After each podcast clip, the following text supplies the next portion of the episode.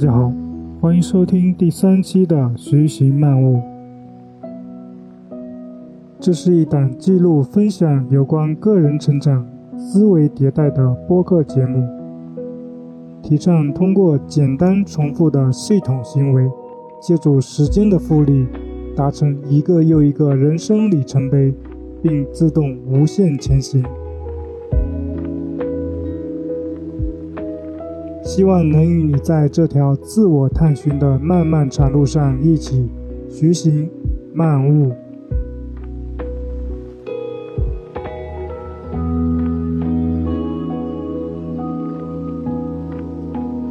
今天我们要聊的话题是有关于如何制定和实行个人计划。首先，我认为实行计划是反人性的。因为懒惰是人类的本性，人类的大脑是人体消耗能源最高的器官。我们大脑的质量只占到身体总质量的不到百分之二，但却消耗了大约百分之二十的人体总热量摄入。正因为如此，为了节约大脑的能量消耗，我们的大脑把默认的模式。设定为了懒惰模式。诺贝尔经济学奖获得者、著名心理学家丹尼尔·卡尼曼在《思考快与慢》中，把大脑分为系统一和系统二。系统一的运行是无意识且快速的，不怎么费脑力，没有感觉，完全处于自主控制的状态。例如，当我问你“二加二等于多少”，你可以第一时间的给出答案。系统二是将注意力转移到需要费脑力的大脑活动上来，例如复杂的运算。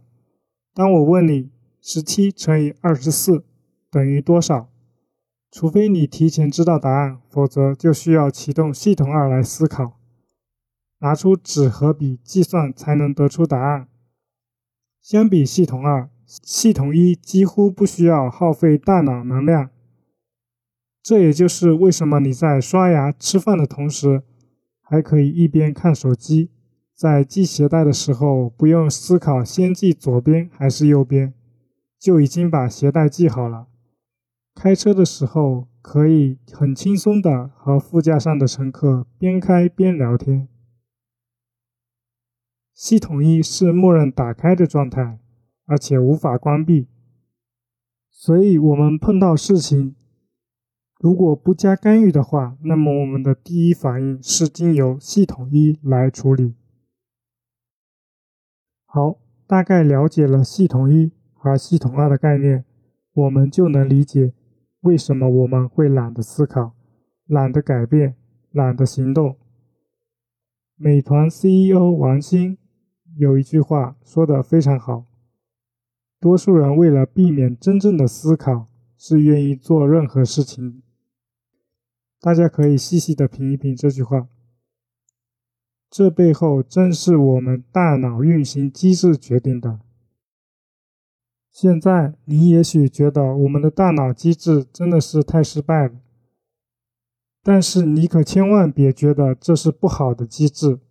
正是因为这个机制帮助我们节省了大脑的大量的能量消耗，同时，当我们碰到危险动物的时候，系统一的帮助使我们条件反射的撒腿就跑，而不是先思考一下往哪边跑、怎么跑。这也使得我们人类能够更好的在自然演化中生存。为什么我们实行计划最终总是失败的呢？通常情况下，当我们想完成一某个任务的时候，都需要有执行力、意志力，而这一些都是需要大脑启动系统二来处理的。自然，这个过程就需要消耗大量的能量。另外，我们的意志力是会衰减的。你也许会发现。早上相比晚上，我们更容易专注和做需要意志力的事情，因为早晨是大脑在经过一夜充足睡眠后能量和专注度最高的时候，然后随着白天各种事物和注意力的不断消耗分散，能量在晚上到达最低点。这个时间段，我们很难去做那些需要靠意志力去做的事情，而且我们在夜间情绪也会相比早晨会更加容易浮躁。所以，最终我们会发现，凡是需要用意志力来完成的事情，都无法长期坚持。那如何才能够更好的实行计划呢？我们一起来设想一下，我们是不是可以把需要系统二思考处理的计划，让系统一去自动执行呢？这样不就可以一劳永逸了吗？不仅大脑能够更轻松，我们也可以更好的实行计划。那具体的方法是：一，把具体的计划转化为行为系统。我在这里表述的行为系统是什么？你可以理解成一连串的习惯的行为组合。这里我简单举一个例子来说明。假如你的长期计划是通过跑步减重二十公斤，我们通常的做法是通过设定目标的方法，比如每周跑五天，每天跑五公里，一个月瘦五斤，四个月就瘦二十斤。而如果我们转化为行为系统的话，可以是这样的。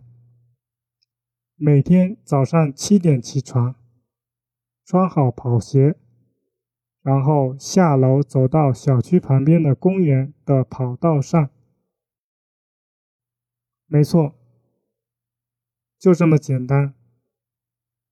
我们来看一看这种做法相比第一种是不是能够更好的坚持？答案是显而易见的。也许你会问。这能够实现我计划的目标吗？我穿好跑鞋走到公园，不想跑就回来了呢？其实完全可以的。怎么跑，跑多少，甚至你到了那里跑不跑，这些问题在系统里是没有具体要求的。但是你可以想，你都已经早起了，穿好鞋。下楼走到公园的跑道上了，那么不跑的概率应该很小吧？相对于目标模式，我们可以更多的把系统的模式应用到我们的大多数行为中。减重二十斤是目标，每天锻炼是一个系统。想要变得更睿智。是目标，每天阅读、写作是一个系统；赚一百万是一个目标，持续定期的投资则是一个系统。如何判断你的行为是目标还是系统呢？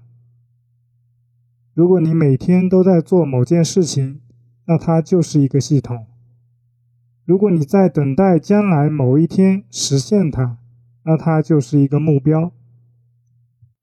当我们把这一套简单的行为组合，也就是起床、穿鞋、下楼、走到公园，加入你的日常行为系统中，经过一段时间的重复，它就会和刷牙、吃饭、开车一样，变成你的日常行为惯例。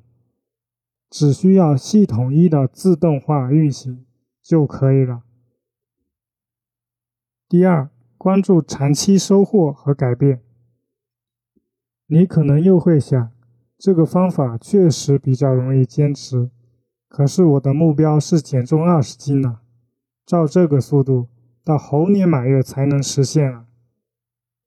从长期的思维角度来思考这个问题的话。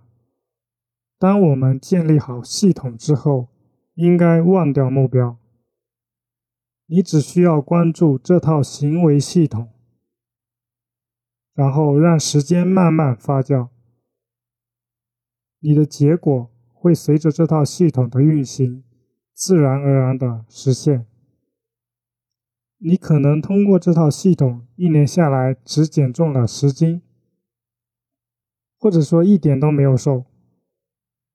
但如果在长期的系统运行里，其实这个一点都不重要，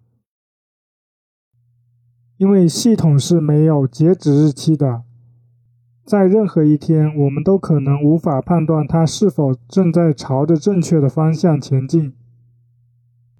但它的神奇之处在于，简单行为的不断重复会演变出未知的、无限可能性的结果。而在短期，我们是很难看到结果的。因此，我们不应该盯着结果，而是享受系统运行中所经历的每一个时刻和里程碑。我们持续定期做的事情，从长远来看，它能增加我们获得幸福的几率。你的收获和改变。也许会超出你的预期。想象一下，因为早起的运动，你会获得更饱满的精神状态。更好的精神状态带来了更高效的工作效率，好的工作效率带来了好的工作成果，好的工作成果带来了好的收入和财富，好的财富改善了生活的条件，随之家庭也更加和睦。而且，因为运动会让你的睡眠提升，睡眠质量的提升又进一步促使你的精神状态更好，工作效率更高效，于是就进入了一个正向的飞轮效应。而这一切的改变又会给你带来更多你无法预期的正向影响，如此长期发展下去，甚至可能改变你的一生。这就是系统和时间复利的力量。关于复利的力量，我之后会单独做一期播客跟大家分享。这也符合我上一期聊的，要我们要做一个长期价值主义者。我们应该重视的是长期所带来的收益，而不是只关注眼前的或者短期的收益。不过，假设你是因为某些原因确实需要在短期就看到效果，可以尝试通过定期增加难度的刻意训练方法来加速这个过程。拿跑步来说，你可以尝试每周把跑步的距离增加一公里，这样会让你更快速的达到一个减重的目标。不过，你必须要时刻清晰的知道，系统远比你的目标重要。如果说系统是鸡，那目标就是蛋。我们千万不要杀鸡取蛋。最后，如果因为天气或个人的原因，或者有时候我们就是想偷懒。那这个时候怎么办呢？我的答案是，那就放过自己吧，不要自责。要知道，你的行为系统是长期的，或者是终身的，它并不会因为你偶尔几次的中断而受到影响。当你长期的践行很长一段时间后，也许到了一定的程度。你会发现，计划的目标变得越来越不重要了。你会变得更享受过程本身。决定你的成功或失败，不是你的目标，而是你的系统。那么，从此刻开始，找一个你的终身计划，尝试把它拆解，转化成你自己的日常行为系统，然后。行动起来吧！